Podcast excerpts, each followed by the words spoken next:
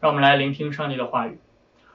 我们若是靠圣灵得生，就当靠圣灵行事，不要贪图虚名，彼此惹气，互相嫉妒。弟兄们，若有人偶尔被过犯所胜，你们属灵的人就当用温柔的心把他挽回过来，又当自己小心，恐怕也被引诱。你们个人的重担要互相担当，如此就完全了基督的律法。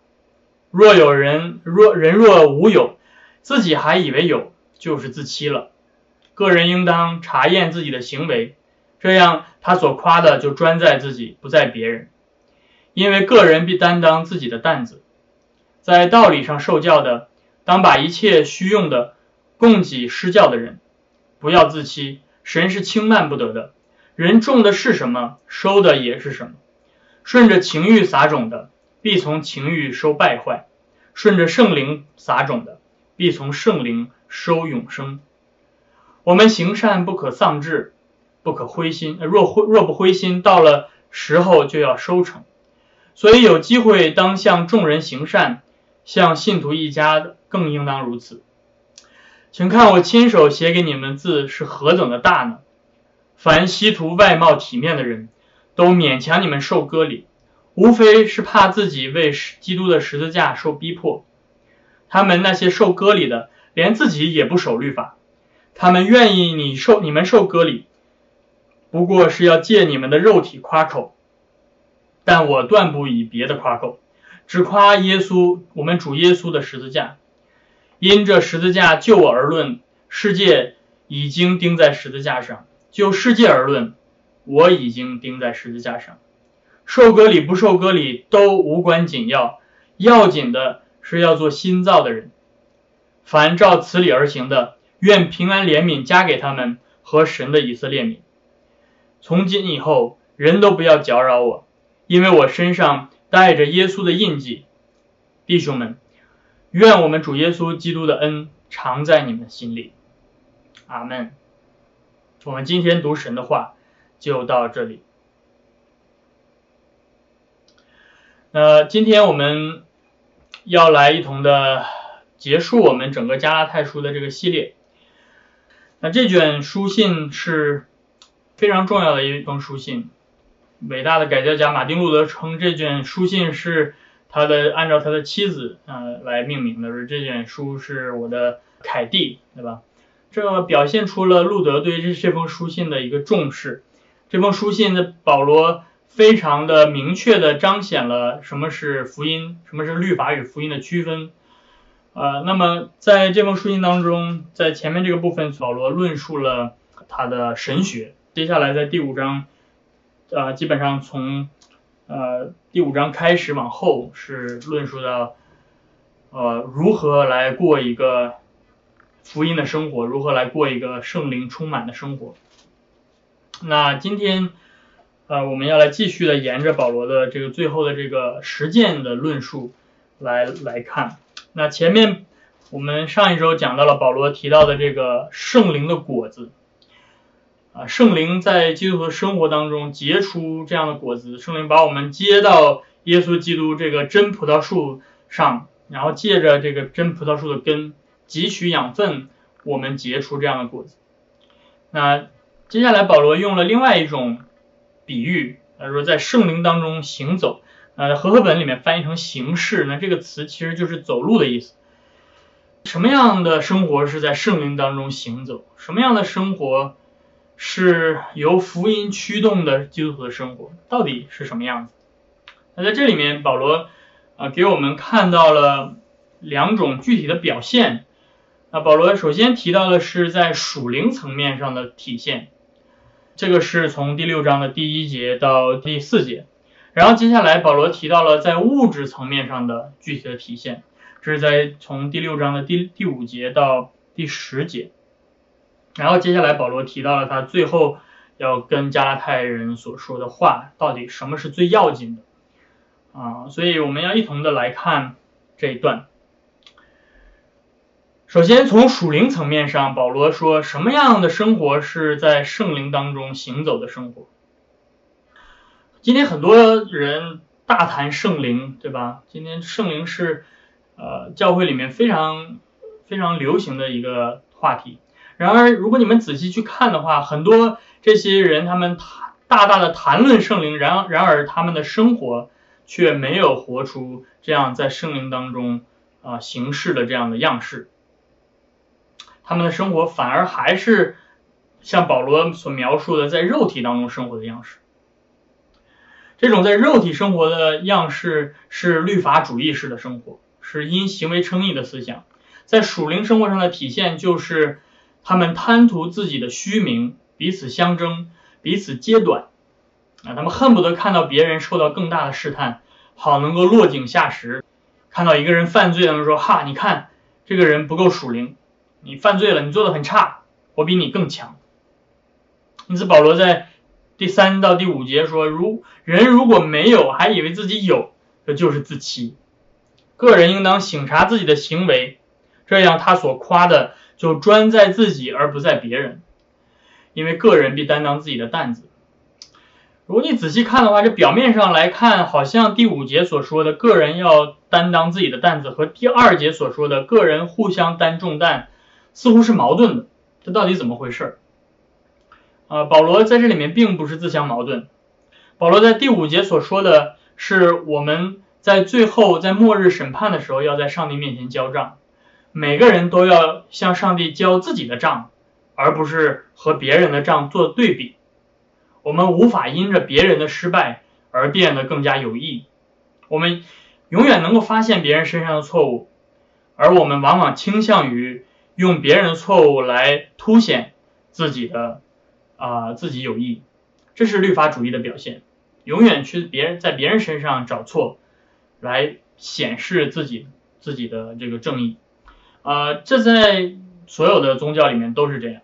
我们看到在福音书里面记载了法利赛人捉拿一个行淫的妇女，对吧？还记得这个故事？他们把这个妇女捉来放在耶稣面前，当然他们需要试探耶稣，这里面存在一些具体的法律的背景。但是不论如何，耶稣的做法是刚跟他们说，还记得耶稣怎么说吗？耶稣说：“你们中间谁没有罪，就可以先拿石头打他。”尽管法利赛人是要用法律的这种方面来试探耶稣，但是耶稣的回答看到他们的假冒伪善，每一个人都是罪人，在上帝面前，每一个人都应当受到刑罚。然而，我们虽然明白这个道理，但是在生活当中，我们常常都犯了法利赛人的错误。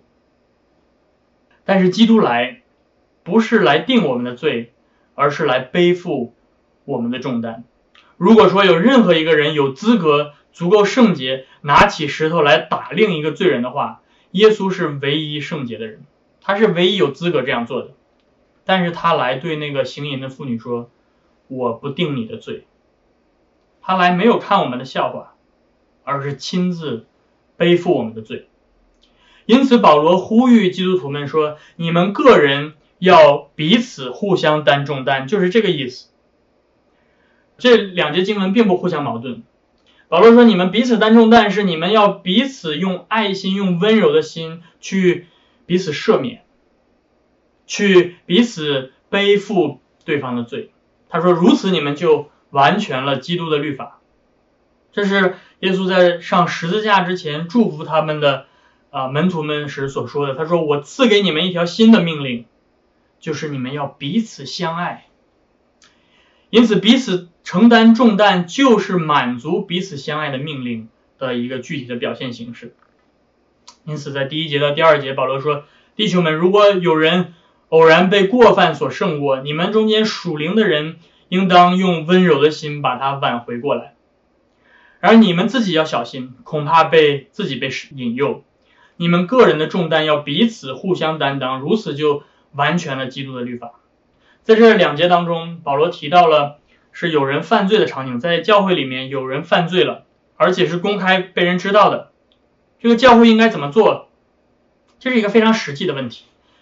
在里面，保罗给了我们两个角度：一个是教会当中的属灵领袖应该怎么做，一个是教会全体会众应当怎么做。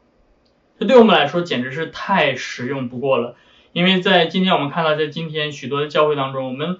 都能够看到有公开的罪出现，那出现罪的时候，我们应当怎么来反应？首先，保罗提到教会属灵领袖的反应。当有人犯了公开罪的时候，教会的属灵领袖不能够忽略这个罪，不能够掩盖这个罪，不能够放弃教会的管教和惩戒。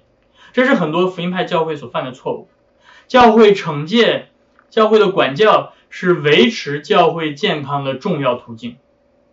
那中世纪晚期的教会的腐败，其中一个重要的原因就是教会放弃了管教和惩戒。而宗教改革非常严肃的反思这一点，提出教会的惩戒是真教会的标记之一。很讽刺的是，尽管中世纪的教会缺乏正确的教会管教，但是中世纪的天主教，呃，却非常流行异端裁判所，这种用残酷的高压的手段去压迫一切异议者。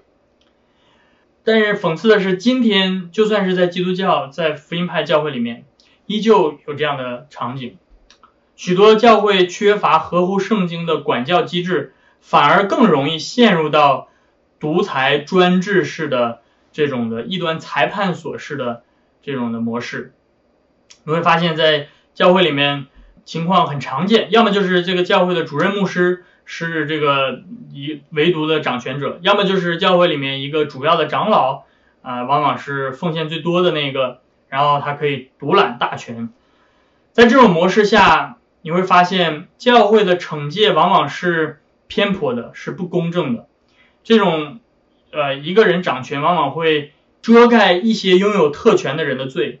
有一些人犯罪了，他们往往去遮掩，啊，然后但是另外一些人去向他们产生异议的时候，他们就用他们的权柄去压迫。那这样慢慢慢慢的，教会就被罪的权势控制了。因此。圣经要求新约的教会建立健康的整个教会的管理机制，这意味着教会需要有健康的成员制度，这意味着教会需要有健康的属灵的管教和惩戒的机制，好叫我们能够在教义和生活上对教会负责。当一个人犯罪，但是拒绝悔改的时候，上帝要求教会的领袖以爱心对他进行管教和惩戒。因此，你看到保罗在这里面说，如果有人犯罪了，你们要作为属灵的人，就是教会的属灵的领袖，应该怎么做呢？你们应当把他挽回回来，用温柔的心把他挽回回来。因此，教会的管教和惩戒的目的，不是为了好像拿个狼牙棒在后面追着你，要要惩罚你，对吧？这个不是教会管教的这个体现方式。教会管教的体现方式是挽回。挽回这个词的意思是说，使某一个人或者某一个东西从不正常的状态恢复到正常的状态啊。因此，教会的管教是非常非常重要的啊。如果你们想要知道教会，我们在这个恩约教会，我们呃教会的管教是一个什么样的方式，你们可以去查考这个我们的教会章程第五十五条，在里面详细的列出来了教会惩戒的具体的步骤啊，所以。我们的教会的牧长会的一个非常重要的工作，就是来处理在教会当中的惩戒的问题。我在这里没有办法具体的展开来讲，这要放在另外一个地方。那我们现在必须要接接下来往下看，再从第二个角度，就是当一教会当中出现公开罪的时候，教会全体会众应该怎么反应？如果教会的领袖需要去用温柔的心去把他们挽回回来，警告他们的罪，并且劝他们悔改，然后挽回他们，当他们悔改的时候把他们挽回回来，那么教会全体的会众应当怎么做？保罗说：“你们应当彼此分担重担。”这到底是什么意思？彼此分担重担的意思是说，当一个人犯罪的时候，在最终挣扎的时候，教会的会众不去论断他，不去用冷眼旁观。不去背后八卦，不去孤立他，反而以温柔、同情和同理心去对待他，去帮助他，用律法来帮助他悔改、改变，为他祷告，用赦罪的福音安慰他、扶持他、给予他帮助、陪伴他。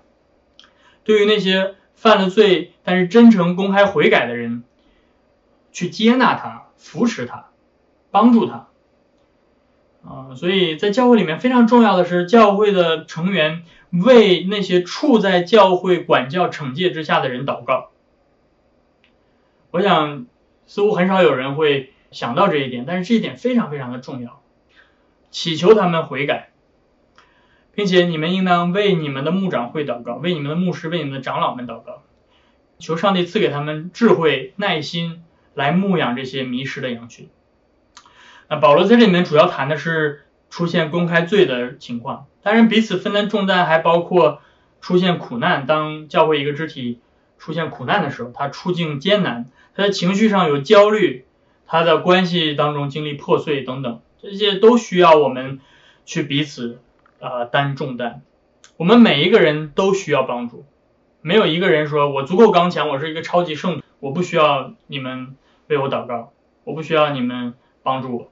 没有一个人是这样，而且我们不但每个人都需要别人的帮助，我们每个人也都需要去帮助别人。因此，每一个教会成员都需要参与到这个过程当中，去营造一个彼此分担重担的这样的文化。在这条天路上，我们需要并肩同行。这也是为什么我接下来打算和大家借着读书会的这个机会来一起阅读《并肩同行》这本书。那这这本书是建立教会里面这种彼此担重担的这样的文化。是非常非常重要，尤其是在我们这个职堂的这个阶段，去营造教会文化的这个阶段，这是我们每一个人的责任，不仅仅是牧师，不仅仅是教会的一些负责同工，而是每一个教会成员都应当去努力的去做的这样的一件事情。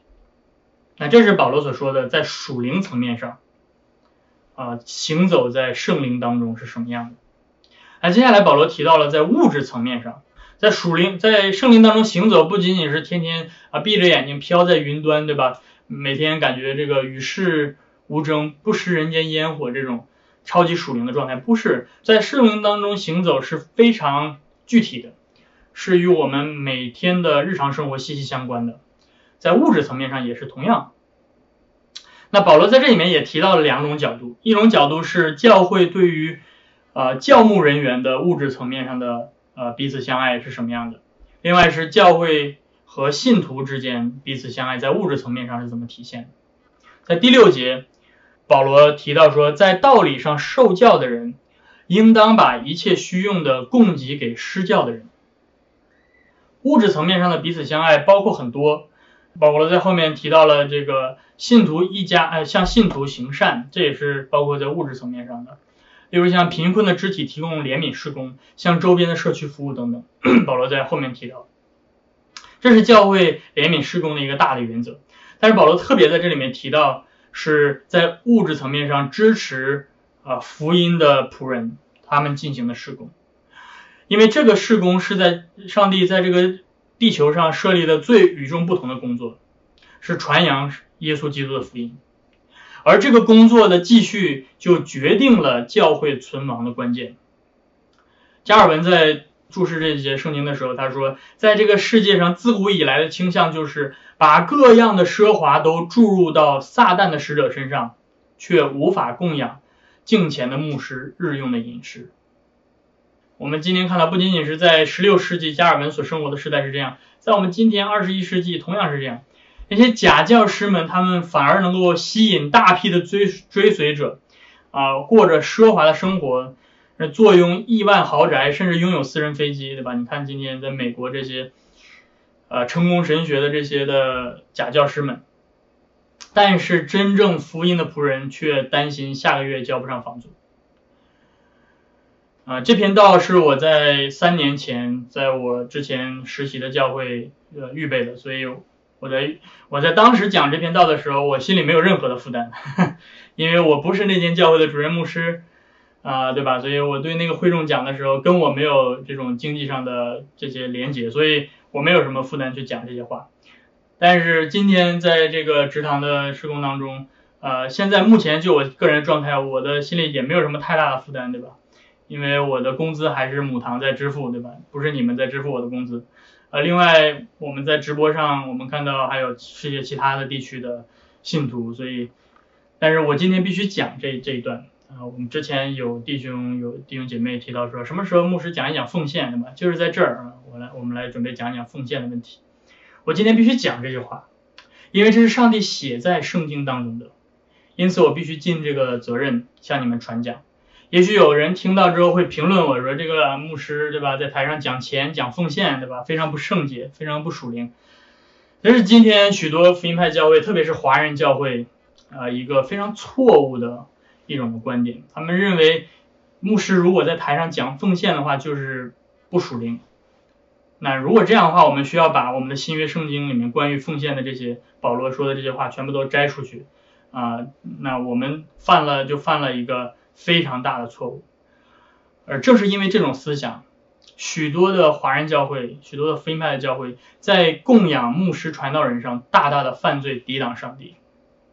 我说这个话，呃，不是因为我自己个人的经历，而是我看到其他的许多的教会是这样，他们对于牧师或者传道人的工作的要求几乎是离谱的，但是同时却不肯为这些传道人们提供合乎圣经的供养。你们要知道，牧师、传道人的工作，如果他们是一个按照圣经、合乎圣经的去忠心的牧养一个教会的时候，他们的工作是非常繁重的。呃，这或许对我来说是一个有切身体会的事情。啊，在神学院，对吧？学习的时候，感觉神学院的工作很很很累，每天需要呃看书啊，一个我一个星期要看上上千页的书，然后要写论文呐，要去怎么怎么样。但是。跟你们讲实话，讲心里话，从神学院出来进到教牧的实践施工当中的时候，你才真正意识到，呃，神学院的工作是非常轻松的，啊，因为你不需要去考虑其他的事情，你只需要专注的去学习就好了。但是到了真正的教会的教牧施工当中，呃，你不仅需要去学习，你不仅需要做神学院原来做的事，你还要做许多其他的事情。牧师和传道人，如果他们是真心的、忠心的传道人的话，他们每周需要从原文圣经、从希腊文、希伯来文精心的准备讲道，持续预备高质量的讲道，需要大量的阅读和思考，对吧？你想写一篇好一好的讲道，你需要至少参考五六本注释书，你需要去埋头去去研读这些希腊文、希伯来文，然后如果遇到难的这些的章节，你还要去参考其他的资料，然后接下来。他还需要持续不断的每周去这样做，对吧？他没有喘息的，所以牧师需要定期的休息和调整，学习充电，这是对于牧师的持续的服饰非常的重要。一般像在我所处的这个教会，我们每年都会给牧师一个休息的休息的期间，对吧？让他去调整休息。他休息不是说什么都不干，他只是说他需要有时间去阅读很多其他的东西，来给自己充电。然后来预备呃额外的奖章，这是一个非常重要的工作。但是这只是讲道而已，你看到了吗？这只是牧师讲道的很窄的一个层面。牧师接下来还要带领敬拜的流程，需要去安排敬拜的流程。然后牧师还要教导主日学，还要带领祷告会，还要参加呃带领小组学习，对吧？有的教会还要去传福音、训练童工、辅导婚姻、会有的探访、教导儿童、安排会议。组织活动、协调敬拜、音乐等等。然后，如果在一些小小型的教会没有那么多的财力去雇佣一个专职的秘书的话，那牧师还要兼顾教会秘书的责任，是吧？打印周报，然后购买这些办公室的用品，呃，公共通讯、网络更新，甚至有的教会还要求牧师去打扫卫生。很难理解为什么有的人认为教牧师的工作那么清闲，对吧？感觉好像每周只有周天儿。上去讲到两个小时，就觉得牧师就是干这些事情，啊，因此他们觉得说不值得为牧师提供太多的经济投入。有些人甚至认为牧师就应该生活在最低生活保障线以下才是合理的。我想说的是，不不是为了我自己，而是为了很多其他的，因为特别是在华人教会的传道人，这是不符合圣经的，甚至是不道德的思想。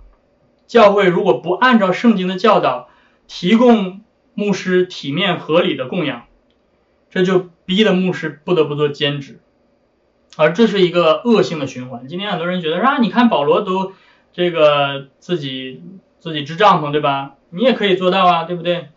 呃，这是非常不道德的思想。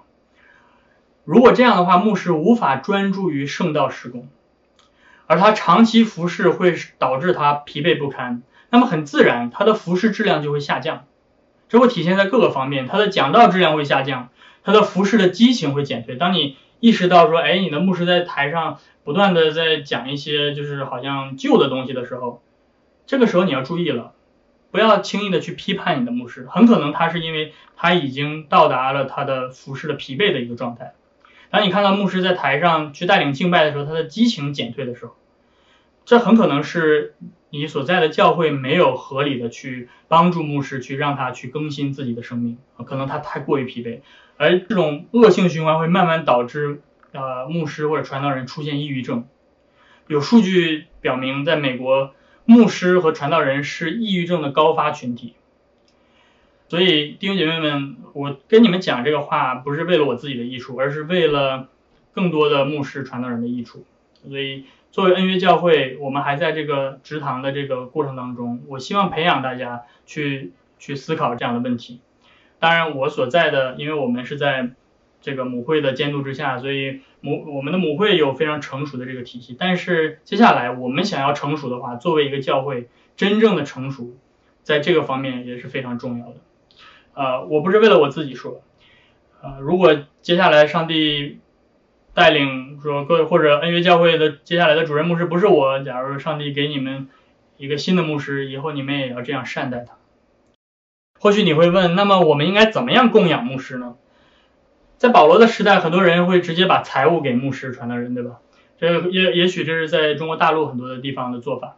不过我们今天所处的这个环境啊是不同的，我们的教会是在母会的监管之下，有非常完整的财务运作机制。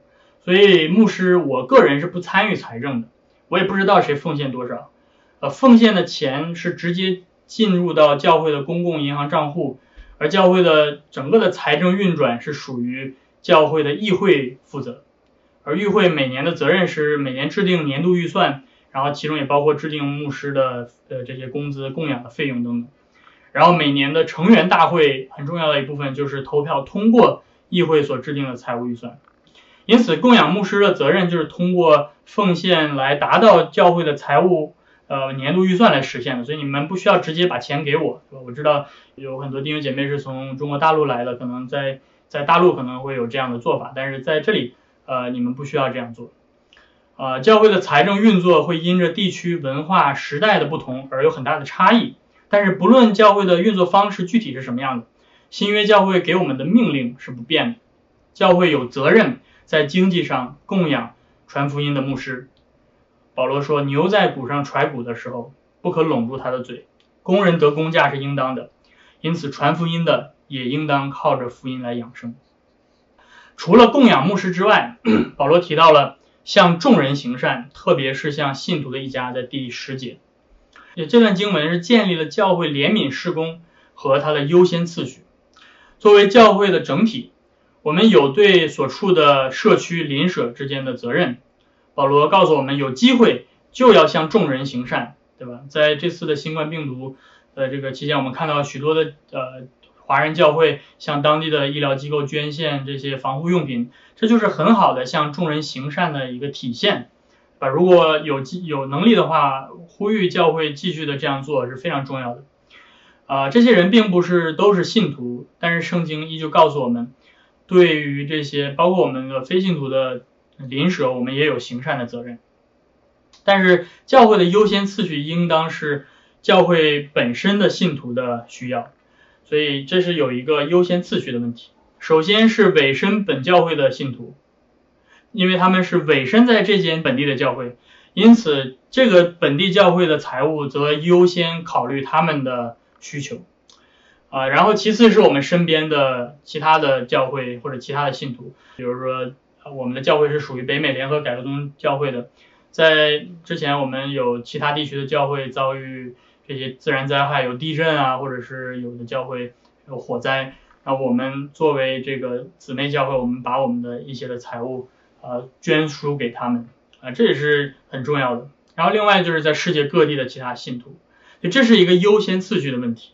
那我们需要建立这样的优先次序，特别是在我们职堂的这个过程当中，呃，那些负责怜悯施工的呃这些同工们和执事们，他们需要有这样的一个呃优先的次序的这样一个架构在自己的脑子里。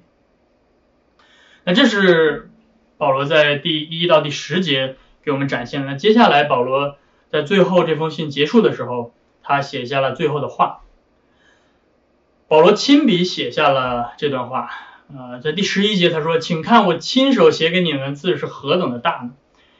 大部分的时候，保罗是用口述的方式，由一名书记或者书写员来记录下来他说的话，然后最后他会亲笔署名，写下自己的祝福等等。但是在这里面，在加拉太这封书信里面，保罗亲笔写了很多话，而且他不仅写了很多，他写的字也很大。他想要让加拉太人知道，到底什么是最要紧的事情。啊，最要紧的事情是什么？保罗这里面提到了，对于那些在肉体中当中行走的人，对于那些靠肉体行事的人，他们所关心的最要紧的事情，保罗总结了三三件，在第十二节，他们所关心的是炫耀自己的外表，这是第一。他说那些稀图外貌体面的人，他们炫耀外表。然后接下来他提到这些人所关心的最要紧的是。自我的权威，就是他们勉强你们，强迫你们受割礼。然后第三，保罗说他们不愿意为基督的十字架受逼迫，啊，这是这些靠肉体行事的人，他们觉得最要紧的是这三样。首先，靠他们想要炫耀自己，炫耀自己是什么意思？他们炫耀割礼所产生的自义，啊，他们炫耀律法，他们教导人不能吃、不能碰、不能做等等。他们靠这个来彰显自己比别人更圣洁。我曾经认识一个传道人，他说，所有来他的教会的呃新人，头一件事他告诉他们就是，如果是男孩子不能留长发，如果是女孩子不能穿迷你裙，对吧？或许他是对这种装扮打扮的朴素的这个建议是不错的，但是难道教会最关心的就是这些事情吗？难道教会关心的就是不能吃、不能碰、不能做？啊，这是 保罗说。他们炫耀外表，在外表上他们觉得，呃，表现的很不错。那接下来第二点，保罗说他们这些靠肉体行事的人所关心的是他们的权威。看保罗这里面说，这些人竟然能够强迫人受割礼，这个这种权威是不可思议的。你想一想，割礼是一个很痛苦的一个手术啊，这是不是单纯的？这绝对不是单纯的劝诫而已，这是用。权威来强迫一个人去顺服他，在今天福音派教会属的这种属灵虐待经常被曝光，呃，曾经一些很很多所谓的名目，如今都被曝光出来，他们曾经有这种滥用自己权柄的这种的这种的犯罪，所以这个今天我们看到与我们非常的实际，我们需要非常的警惕这一点。那接下来第三点就是靠肉体行事的人，他们所关心的是自己不会受到逼迫。那保罗在这里面所说的这个逼迫呢，是很具体的，并不一定是就是我们今天所谓的逼迫。他说的是他们不愿意为十字架受逼迫。为什么？因为十字架对世人来说是讨厌的，因为十字架是拒绝了人自己努力的价值。因此，当人听到十字架的时候，人们都会拒绝。啊，那所所以这种这种逼迫是被这些人拒绝而被他们轻看、被人藐视的这种这种逼迫。这些假教师们，他们不想受到逼迫的意思是，他们想要讨好他们的听众，他们想要给他们的听众一些那些人想要听的东西，也是自我帮助的一些心灵鸡汤，好像他们能够彰显自己更成功。他们会有非常多的粉丝啊，然后他们的教会会非常非常的成功，非常非常多的人。然后，这种状况是保罗所说的，他们不愿意受逼迫。如果他们真的讲十字架的福音的话，这些人都不听了，就走掉了。但是保罗揭露这些人的虚假，他说，就算他们受了割礼，他们也不守律法。那今天的律法主义者们已经换了新的花样了。今天没有人去夸耀自己受割礼这件事情，他们开始夸耀其他的事情，例如，看我的病得医治了，对吧？这个。这个背后是什么？这个背后也是律法主义啊！今天有人说，看我获得了成功，我拥有了我想要的，对吧？只要你按照我所说的去做，你就能够得到这个结果。这个是什么？这个是律法主义的公式，做这个，然后你就会得到这个。如果你没有获得你想要的，那么问题是什么？问题是你没有做到位，问题是你不够努力，是吧？在信心运动里面，就是你信的还不够，你的信心还不够强，所以你就努力的信。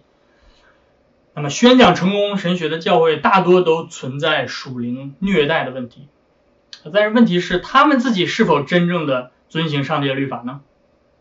他们所关心的事情往往是肉体的情欲、眼目的情欲和今生的骄傲，这就体现他出来他们并不是出于圣灵，而是出于肉体。他今他们今天让你想的是什么？让你想的是你怎么获得今世的成功？让你想的是你怎么获得这个呃世人眼里的这些这些成功的标准，是吧？没有疾病，没有痛苦，然后事业成功，这些都是你们要追求这些。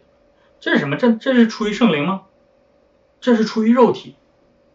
保罗最后告诉我们，那些真正行走在圣灵中的人，什么对他们来说才是最要紧的？什么对他们来说才是最关心的？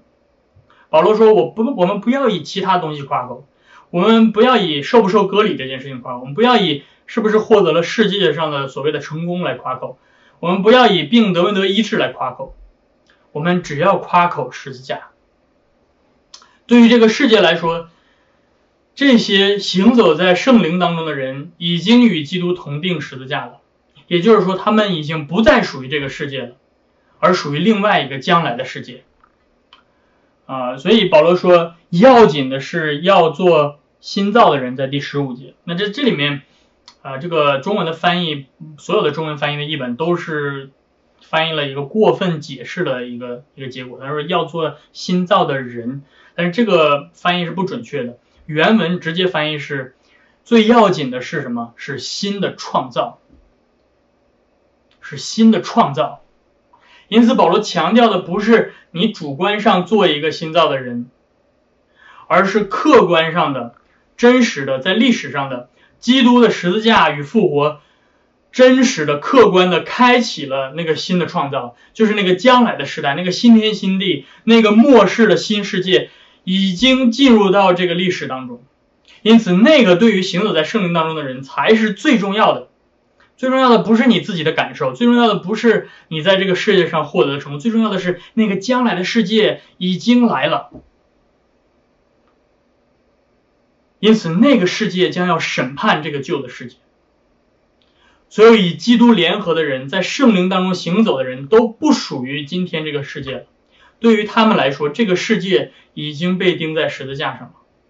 就当他们从他们属于新创造的这个角度来回头看今天这个世界的时候，这个世界已经被审判了。所以对你来说，基督徒，什么是最要紧的？对你来说，什么是你最关心的事情？是这个今天依旧被肉体的情欲统治的世界？还是那个将来的，那个圣灵充满的荣耀的世界。如果你今天已经品尝到了那个新创造的真实，那么你必定会视这个罪恶的世界为粪土，像保罗一样。所以今天你要问自己的是：你最关心的是什么？最后，保罗向我们宣告了他使徒的祝福。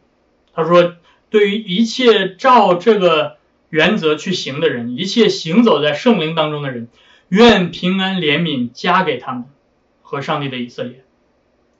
如果你行走在圣灵中，你就是活在新创造当中的人，你活在那个新的世界里，而不是活在这个世界里。